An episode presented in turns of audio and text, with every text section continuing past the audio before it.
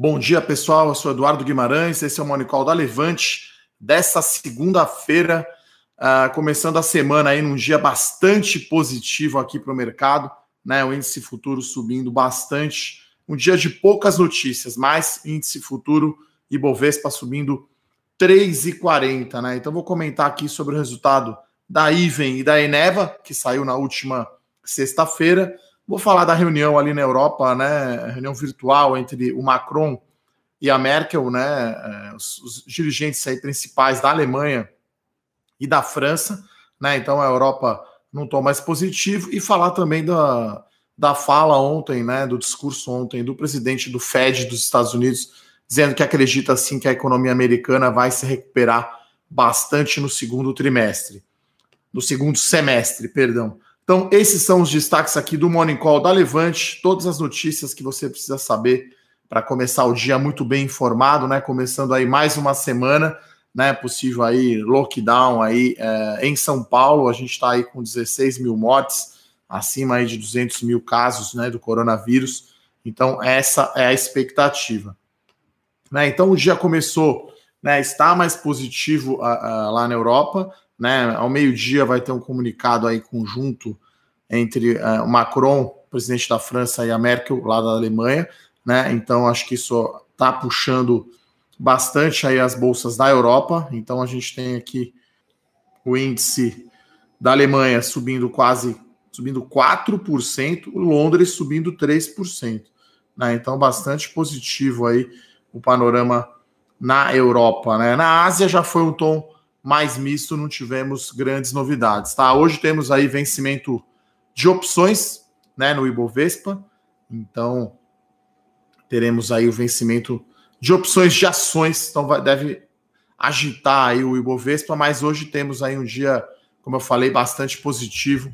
Ibovespa está subindo futuro 3,35, acompanhando aqui a alta do S&P 500, né, da bolsa dos Estados Unidos, está subindo 3%, sempre que o presidente do Fed fala, né, o Jerome Powell, Jerome Powell, todo mundo escuta, então ele disse sim que, que deve, que está esperando, né, que a economia americana reaja no segundo semestre, né, ele fez uma ressalva, né, que está esperando essa reação. Se não houver uma segunda onda, né, do coronavírus, e disse, claro, que a situação só vai voltar ao normal quando houver uma vacina, né, então, mas são notícias boas também na Itália e na Espanha, o menor número de mortes em três meses, então, né, só o Brasil, por enquanto, parece estar na contramão, né, de certa forma, tudo mais se normalizando no mundo e aqui a, os casos aumentando, né, e muita gente considerando aí São Paulo entrar num lockdown, né, a gente viu, inclusive, na Alemanha, volta aí do futebol, né, do campeonato alemão, então lá a, as coisas estão se abrindo, né, a Califórnia também, os Estados Unidos, parece que sete 70, quase 70% uh, uh, normalizado, e aqui ainda uh, a situação está mais difícil, né? Uh, a gente tem também aqui relatório Focus do Banco Central, então aqui uma retração agora de 5% no PIB, tá? É a projeção aí do mercado, né? Então uma projeção aí bem mais pessimista, né? De uma semana para cá piorou aí a queda em 1% né, no, no, no, em uma semana. E aí a gente não, né, não tem grandes novidades na política, né? O governo está enrolando aí, vamos dizer assim, para divulgar quem vai ser o novo ministro da Saúde, né? A saída aí do Nelson Teich, né? O Teixe, na sexta-feira, né? Que surpreendeu o, o, o, mercado, né? A saída. Quer dizer, não surpreendeu, né? Mas é uma notícia negativa, né? O ministro ficou apenas um mês, né? Na pasta né? O pessoal até brincando, né? Que daqui a pouco já pode pedir música no Fantástico, né? Foram três ministros saindo é, no espaço curto de tempo, né? Então, tô vendo aqui qual foi o desempenho do Ibovespa aqui na sexta-feira, então caiu aí 1,8%. Hoje temos aí um dia positivo aqui, Ibovespa Futuro a 80.300 pontos, está respeitando aí aquele canal ali, aquele, aquela faixa ali, o Ibovespa entre 78, 76, 77 mil, entre 77 e 80 uh, uh, mil pontos, tá, pessoal? Então, essas são as notícias aí, então, no macro, né? Aguardar esse comunicado aí, né? É, conjunto aí do Macron e da Merkel, França e Alemanha, né? Emitindo dívida, fazendo medidas aí para combater uh, o coronavírus. Bolsa americana uh, em alta. Essa semana a gente vai ter aí o resultado das ações de companhias varejistas e essa semana a gente tem ainda alguns resultados, né? Para serem divulgados, né? Por exemplo, vai sair o resultado uh, de Marfrig hoje, depois do pregão, tá? Eu já vou responder aqui a pergunta. Vou começar primeiro, então, pelos resultados das empresas aqui. A Iven, né, divulgou um resultado na sexta-feira, a construtora aí bem focada em São Paulo, o setor média e alta renda. Então, o resultado foi bom, né, da Iven, uh, em linha aí com, o esperado pelo mercado em termos de receita líquida, mais lucro líquido veio acima né, da expectativa. Então, acho que os destaques positivos: geração de caixa, né, de 30 milhões no trimestre, com redução uh, de endividamento. E claro, né, esse trimestre ela não fez nenhum lançamento, né? A Iven já havia divulgado o seu resultado operacional, né? No final de março, o fechamento dos estandes, né, no dia 23 de março de vendas afetou um pouco ali a venda, né? É, é claro que a, a Iven vendeu bem estoque pronto, né? Vendeu 111 milhões no trimestre de estoque pronto, por isso que deu esse impulso na geração de caixa.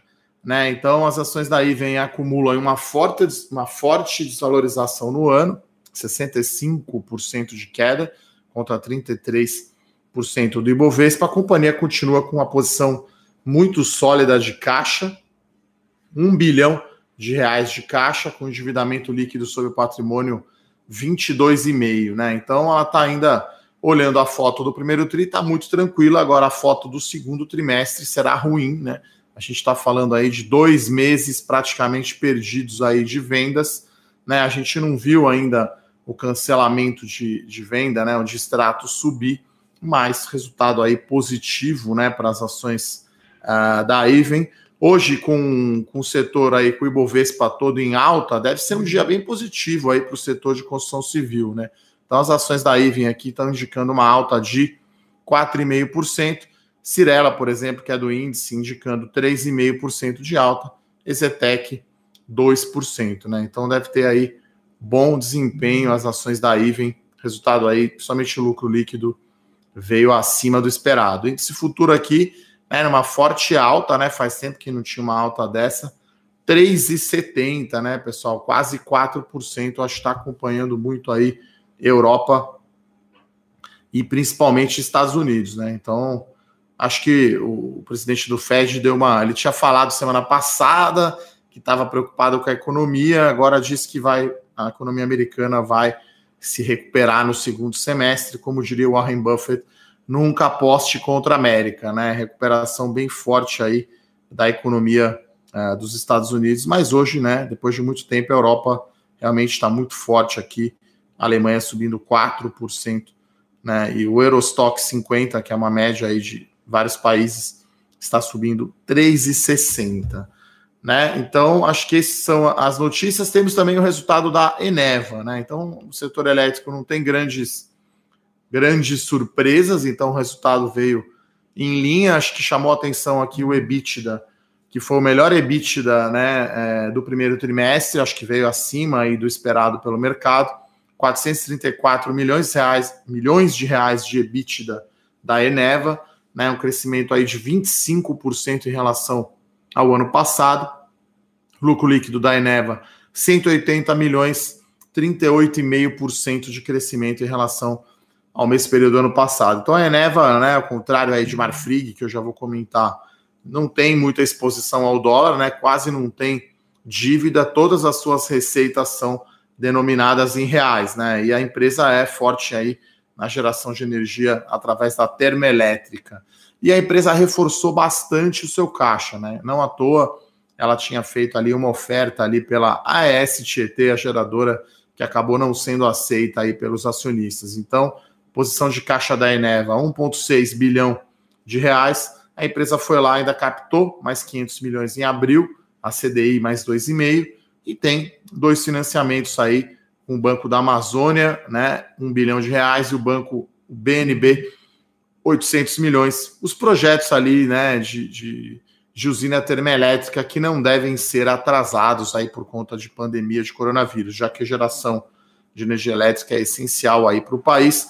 Companhia com baixo nível aí de alavancagem, 2,6 vezes é a relação dívida líquida EBITDA, né? Então a companhia tem 90% da sua energia vendida está no mercado regulado de energia, né? O ACR, então ela está mais tranquila e as, e, e as termoelétricas dela têm custo mais baixo que dos outros, né? Então, nesse momento de queda do consumo de energia elétrica, né, é, você vai desativar aí as unidades de produção, né, ou de geração de energia que tem custo mais alto, né? Mesma coisa aí fazendo um paralelo com o Petrobras, né, que, que, que, que desativou ali alguns poços ali de águas rasas que tem um custo de extração de petróleo mais alto, né? Eu não falei aqui, mas hoje temos um dia positivo para commodities, tá? Então, o petróleo aqui, o WTI, 32 dólares, uma alta de 9%, e o Brent está 35 dólares, né? Então, Petrobras aqui está indicando uma alta de 5,5%.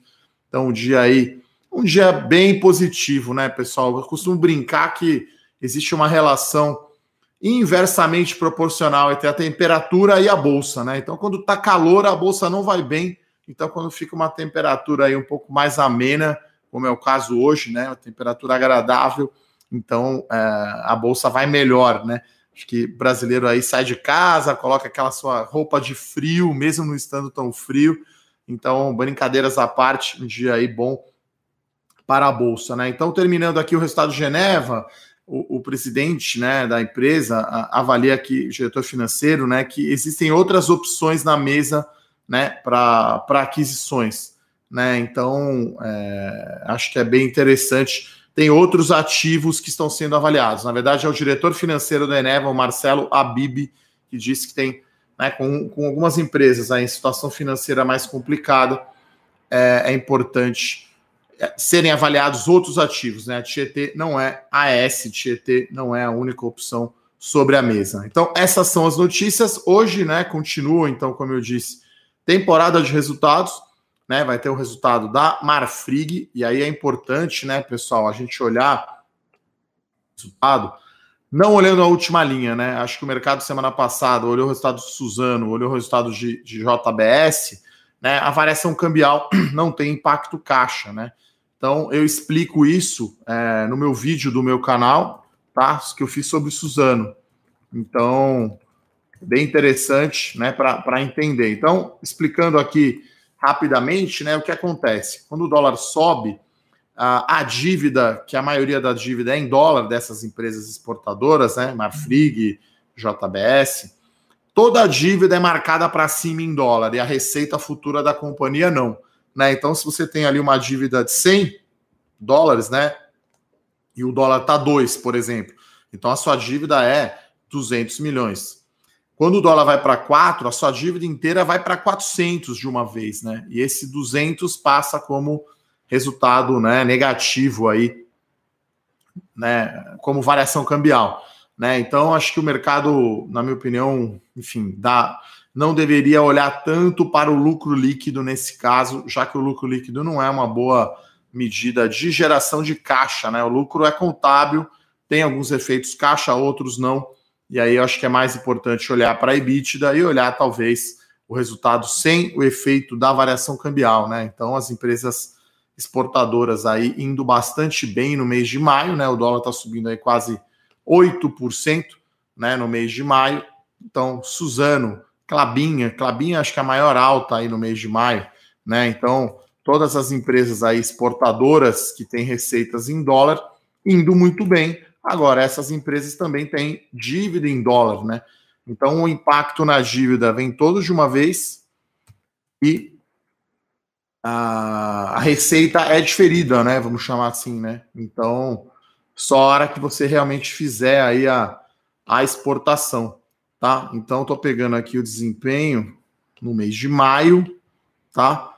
Então, vamos ver aqui, dólar também está com uma alta considerável. Então, recomendo aí o vídeo que eu fiz sobre o caso de Suzano, né, que deu aí 22 bilhões de reais de resultado financeiro negativo, mas você não tem aí um impacto caixa, tá? Então, olha, Clabin sobe 22% no mês de maio, Suzano sobe 14%, Marfrig 10%, o dólar sobe 7%, né? Vamos pôr aqui a JBS também, para ver qual que foi o impacto, né? JBS está caindo 2%, tá? Então, Marfrig acho que deve ter resultado bom, tá? Então, a Marfrig tem uma exposição bastante grande, carne bovina, né? E Estados Unidos e China, né? Então, aumento da exportação vai ser muito importante olhar aí JBS, aumento do EBITDA, né? E aí olhar JBS não, perdão, Marfrig, né? JBS já divulgou o seu resultado. Então, olhar Marfrig, olhar o resultado aí por divisão, olhar a margem EBITDA, tá, pessoal? Menos aí, é, olhar menos o lucro líquido que vai ter, obviamente, o impacto aí da variação cambial. Então, vamos aguardar aí resultados da Marfrig. Dá uma olhada aqui nas perguntas, pessoal. Olha, Mauri, perguntar de dólar é a mais difícil que tem, né? Acho que dólar ninguém acerta, né? É só olhar o Focus lá que tá com cinco e pouco de dólar no final do ano, né? E o dólar tá quase seis, né? Então, costumo brincar que nos modelos lá de economista, dólar é onde a, a, bate a conta, né? É onde fecha.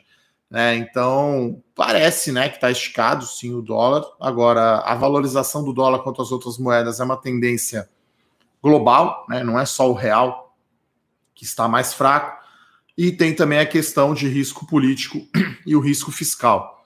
Né? E, e com a taxa Selic vindo possivelmente para 2,25, né, você tem uma pressão aí de saída de, de investimento estrangeiro, né, de saída de recurso estrangeiro do mercado, né, porque a taxa de juros brasileira já não é o que era antes, né, que trazia o dinheiro para cá.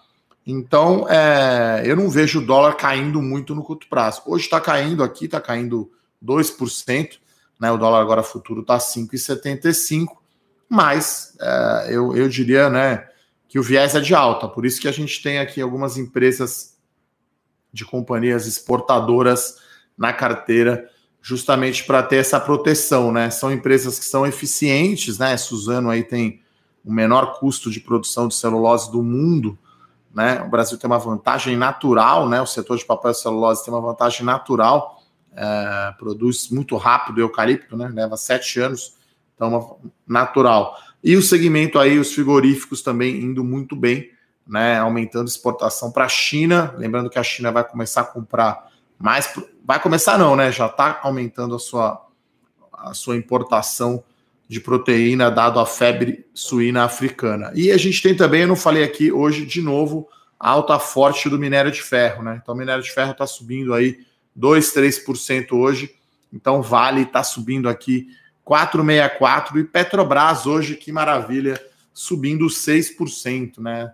A Petrobras ensaiou uma alta forte dessa na sexta-feira e teve a saída do ministro da Saúde, Bovespa virou Hoje com o Ibovespa alto, né, subindo 3,40 aqui o Ibovespa à vista, Petrobras subindo 6%, né? Então, aquela coisa que eu brinco que a boa notícia não vende tanto, né? Então, ninguém está perguntando hoje porque Petro está subindo 5, né? Geralmente o pessoal pergunta quando a ação está caindo bastante. Então, a notícia aí positiva, né? Alta do petróleo e o bom resultado aí da Petrobras divulgado, né, na quinta-feira à noite. Né? É... A outra pergunta, vamos lá. Bom, o Paulo está perguntando aqui: está pensando em aumentar minha posição em B3? O que eu acho? Olha, o resultado da B3 do primeiro trimestre foi muito forte, né? É, né, no primeiro trimestre, com o aumento aí da volatilidade, com a forte queda né, do Ibovespa de 30% em março, depois subiu 40, é, 10% em abril, aumentou muito o volume negociado em ações, né? Então, é, foi excelente o resultado de B3, as ações andaram bastante aí na, na sexta-feira. B3 acaba sempre sendo um call meio óbvio para, para exposição em ações, né? Então, você quer ter ações brasileiras, por que não ter ações da própria Bolsa? Eu já tive ação da B3 na carteira, né, a 41 reais aí, eu acho que é um pouco esticado, na minha opinião, é, por isso que eu tirei, né, da carteira, quando eu estava mais ou menos nesse nível de preço, e acho que tem outras alternativas melhores aí na carteira, as melhores ações, tá? Então não tenho mais B3 na carteira. É um caminho natural aí para ter exposição na bolsa, né? Ter ações da própria bolsa. Parece um valuation um pouco esticado. Uh, o Thiago pergunta aqui entre Itaúsa ou YouTube. Olha, mais ou menos como eu perguntar, você gosta de vinho tinto ou vinho branco, né? Não sei se esse exemplo é muito bom, mas uh, a Itaúsa é, é, o dono do Itaú, basicamente, né? Então, 90% aí do valor de mercado da Itaúsa vem do Banco Itaú Unibanco. É claro que aumentou agora, você tem a participação na XP, que teve aí um resultado excelente no primeiro TRI e não investiu. Então, Itaúsa me parece um call mais de dividendos, né? Você está só mais diversificado, né? No Itaú você tem só Itaú, né? E claro, tem a posição direta ali da XP.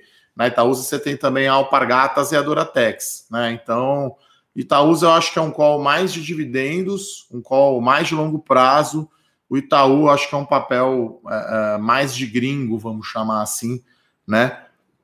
É o papel mais líquido da bolsa junto com Vale e Petrobras, né? Então são os três papéis mais líquidos. E aí no Itaú não tem commodity, não tem influência política, né? Então é um papel bem de gringo assim. Então acho difícil escolher um ou outro. É, o Itaú fez aí as suas provisões, né? Então está é, tá muito bem provisionado né, para enfrentar, enfrentar a crise. Né? Então ele lançou 4 bilhões e meio aí de perdas, né, possíveis perdas, provisão para devedores duvidosos, a chamada despesa com calote. Então tem ali quase 14 bi de reais de provisão de estoque para para enfrentar a crise, né? Então acho que assim, eu teria as duas, né? Se fosse o mata-mata aí, Teria as duas. Acho que Itaúsa é um call mais de dividendos, mais de longo prazo. O Itaú é alguma coisa mais de curto prazo, né?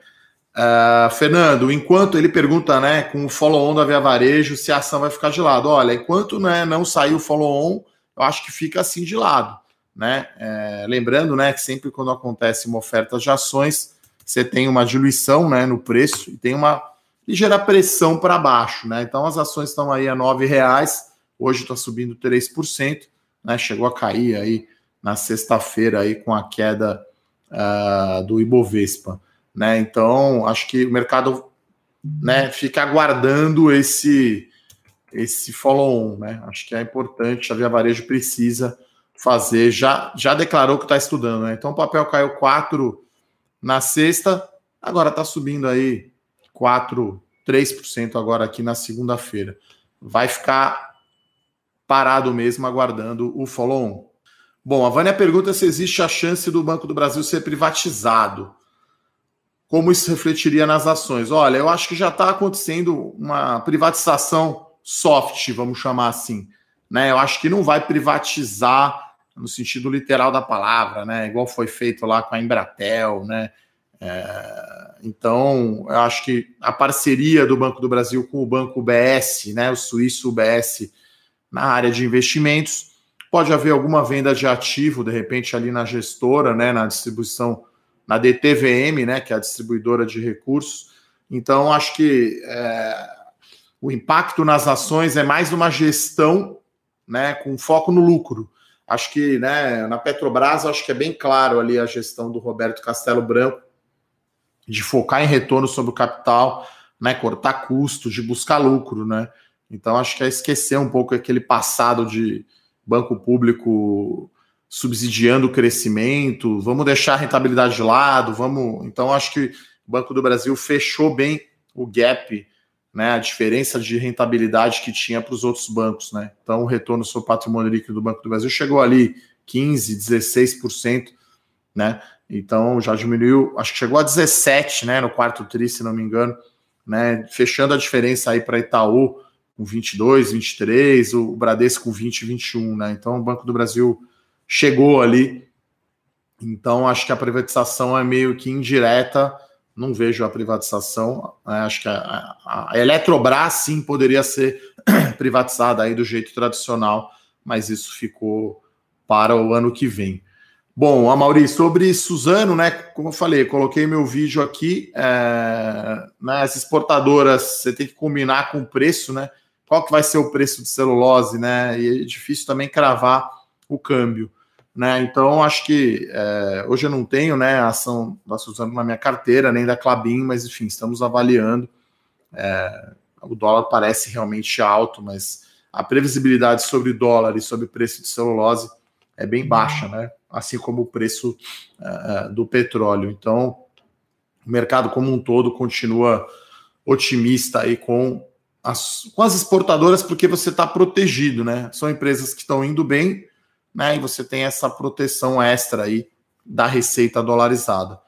Bom, o pessoal brincando aqui, o Maurício falando que a bolsa segue, segue o clima europeu do condado, né? Aquela brincadeira aqui, o condado da Faria Lima. Uh, então, brinquei já sobre isso. André, ela pergunta por que algumas empresas estão pagando dividendos e outras não. Qual critério está sendo usado? Olha, na lei das SA, né, na lei da sociedade de empresas de capital aberto, as empresas têm que pagar no mínimo 25% do seu lucro em dividendos. Né? E aí, o quanto essa empresa paga de dividendo depende do nível de endividamento né, dessa empresa se ela precisa reinvestir. No caso específico de bancos, devido à crise, devido aos empréstimos, aí, as ações do Banco Central, né, os bancos estão proibidos de pagar acima de 25% de payout, né, que é o percentual de distribuição de lucros. Então, algumas empresas, por exemplo, o setor elétrico, a Light, suspendeu o pagamento de dividendos. A ISA-CETEP, a Transmissão Paulista, TRPL4, por exemplo, pagou JCP 150 milhões. Né? Acho que o grande, né, até quando eu olho aqui a minha carteira de dividendos, né, tem posição de caixa, tem baixa dívida, gera lucro, é, é essa é a conta, né? Ninguém que, que tem muita dívida paga dividendo alto. Né? Então parece meio óbvio isso, mas essa é a parte mais importante. Né? Então, algumas empresas estão adiando, na verdade, esse pagamento. É o caso da Petrobras, por exemplo, que tem um bilhão de reais de pagamento de dividendo que foi adiado, tá? Então, é, dividendos, assim, tem que analisar, né? Tem, tem um, um checklist ali para a empresa entrar na carteira, né? Que é o que eu faço ali na minha série Dividendos, não sei se você conhece. Então, eu vou eu olho os setores, né? Geralmente são setores mais tradicionais, setores mais maduros. Então as empresas têm baixa dívida, têm alta geração de lucro e não precisa investir tanto assim, né? Contrário aí de B2W, Via Varejo e Magazine Luiza, que precisa reinvestir muito. Então, empresas que pagam dividendos altos, né? Setor financeiro, saneamento, telecom, setor elétrico. Acho que esses são os setores aí mais tradicionais para pagar dividendo. Então, cada empresa agora, nesse momento da crise, está usando o seu critério. E o critério é preservar a caixa, né? Então, a empresa quer ter uma posição de caixa maior que o vencimento de dívida que ela tem, né? E não quer que esse nível de endividamento suba muito. Geralmente, uma dívida, né, duas vezes é, dívida líquida EBITDA é um nível considerado baixo, né? Daí para baixo é um bom número. Uh, o Wellington aqui pergunta: saneamento é bom para o longo prazo? Depende do marco regulatório? Sim, né? Então o Brasil tem uma cobertura de esgoto e tratamento de água baixíssima, né? Então, uh, é, 35% apenas, né? Ou seja, 65% dos municípios brasileiros não têm esgoto tratado, né? Dos piores indicadores aí do mundo. Então, o marco regulatório vai destravar isso, né? Então a Sabesp aqui em São Paulo, se ela quiser entrar num projeto, de repente ali para para ser a fornecedora de água, sei lá, de uma cidade do interior que não tem, ela vai poder fazer, né? Hoje tem uma trava em relação a isso, né? Então a gente está falando aí de Sabesp, basicamente Sanepar, que é a Sabesp do Paraná, e a Copasa, né? Lá de Minas Gerais, né? São essas três empresas aí de saneamento que têm baixo endividamento, que são empresas tradicionais pagadoras de dividendo, por enquanto né, suspendeu, né, a Copasa, inclusive, suspendeu aí o seu dividendo. O marco regulatório fica ainda né, na espera né, de sair, e aí com isso as empresas vão poder crescer, né, porque é muito caro para fazer a rede de esgoto, né, mas depois você acaba né, tendo uma receita marginal grande, né, e os clientes não saem, obviamente, né, um monopólio. Né? Então você tem um grande investimento a ser feito, que vai ser né, esse retorno do investimento uh, no longo prazo. Né? Uh, bom, o Josmir pergunta aqui, né? Por que, que eu prefiro Minerva a Marfrig? Primeiro pela, pela estrutura acionária, né? O controlador. Né? Então, pelo mesmo preço eu prefiro Minerva do que Marfrig. E aí, é, do ponto de vista de estratégia, né, as duas são carne bovina, né, mas Minerva é América do Sul, né, e Marfrig tem a operação dos Estados Unidos, né. Então, estava lendo aí notícia no final de semana que a crise, né, o Covid está chegando nas zonas é, rurais dos Estados Unidos, né, alguns produtores aí jogando a produção fora, né, porque a demanda, principalmente por restaurantes, caiu muito, né. Então a Marfrig tem, é, comprou a National Beef, né, que é lá nos Estados Unidos. Então, Minerva, operação basicamente América do Sul, que exporta para a China, com exportação para os Estados Unidos. Já a Marfrig, assim como a JBS, tem operação nos Estados Unidos. Então, acho que é uma questão aí de, de preço, histórico de governança corporativa e posicionamento de mercado. A minha preferência da Minerva pela Marfrig. Olha, a Gaúcha faz uma pergunta interessante aqui. É, ela quer que eu, me, que eu dê um exemplo né, de uma empresa na Bolsa que tem a renda em dólar, né? Renda, eu imagino que seja receita, né? Mais dívida em reais. Olha, as empresas exportadoras geralmente elas têm um percentual alto de dívida em dólar, né? Eu já trabalhei na Clabin, né? Que é uma exportadora, já fui lá o coordenador de tesouraria. Então, qual que é a principal fonte de financiamento para uma empresa exportadora? É o ACC adiantamento de contrato de câmbio, ou trade finance, né? São notas de crédito à exportação, né? Então, as empresas exportam, tem lá o, a, o contas a receber, que é uma nota, é uma cambial, né? Como a gente chama, né? E aí você vai lá para o banco, você paga com exportação, né? Então, essas empresas que têm receita em dólar, geralmente elas têm dívida em dólar. Né, o que chamou atenção no caso da Suzano, e aí eu comento isso no meu vídeo, é que ela captou 76% da dívida dela em dólar, e daí ela foi lá e fez um swap, né? Fez um contrato de troca ali de índices, né? Trocando o CDI, por exemplo, por dólar, né?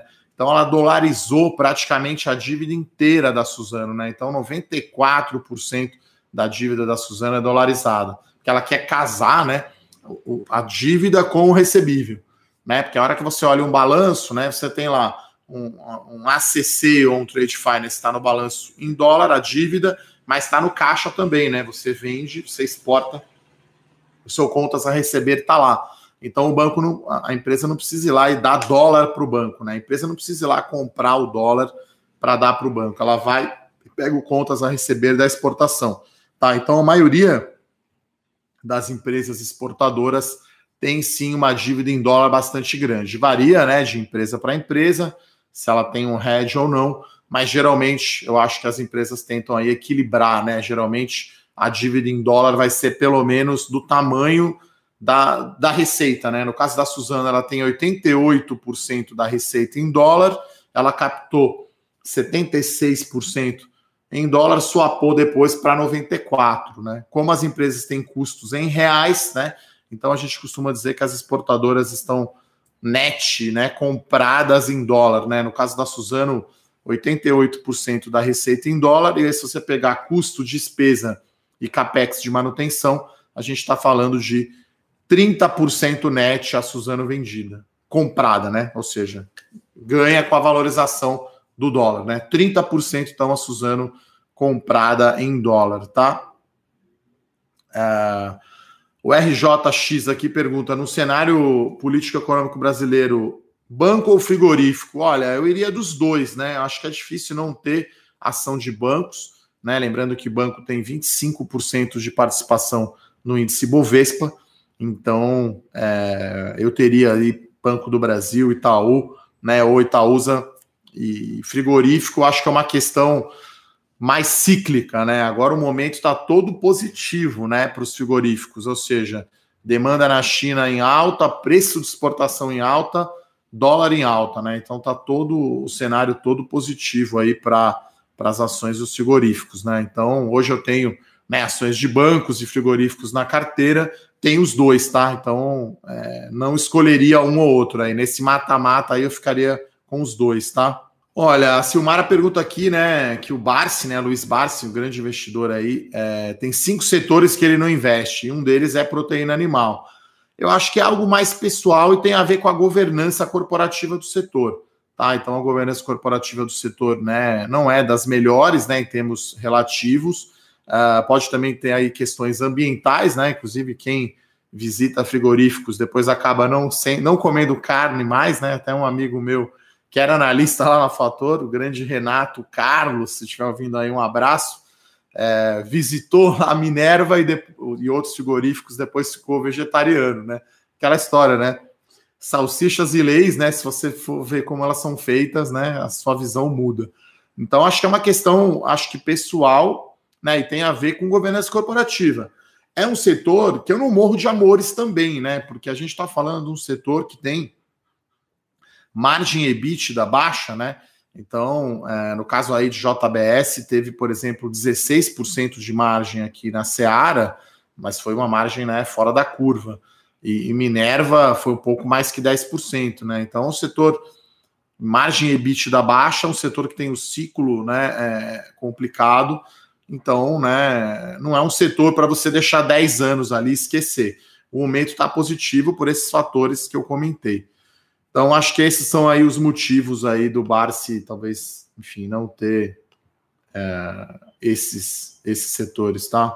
Bom, tem uma pergunta aqui é, interessante aqui do Tiago, né?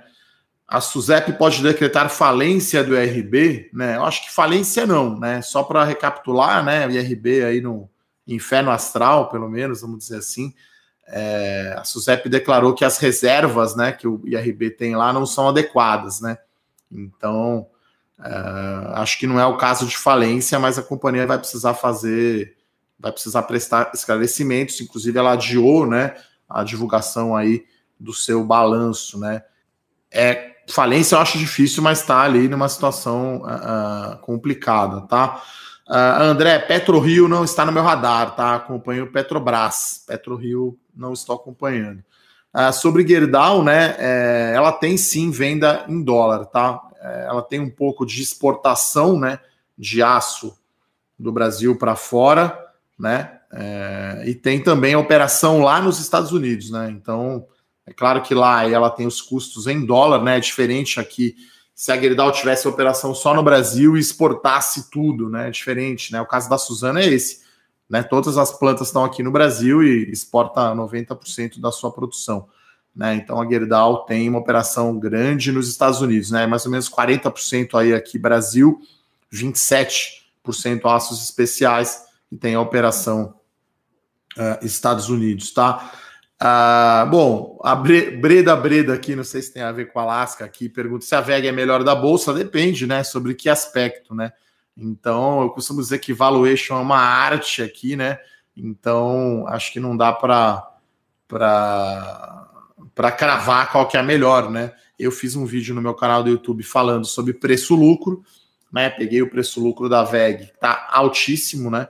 mas é uma empresa que entregou crescimento de lucro de 16% nos últimos 10 anos, né? 16% ao ano de crescimento de lucro, né? Então é um, é um número muito, muito expressivo, tá? Uh... Bom, acho que é isso. Agradecer aqui uh, as perguntas aqui, os elogios de todos, né? Acho que é interessante vocês acompanharem é, o vídeo lá do meu canal sobre Suzano. Olha, vou responder aqui a última pergunta, que é sobre commodities, né? Então, é, a China voltando à normalidade é muito bom para o Brasil, né?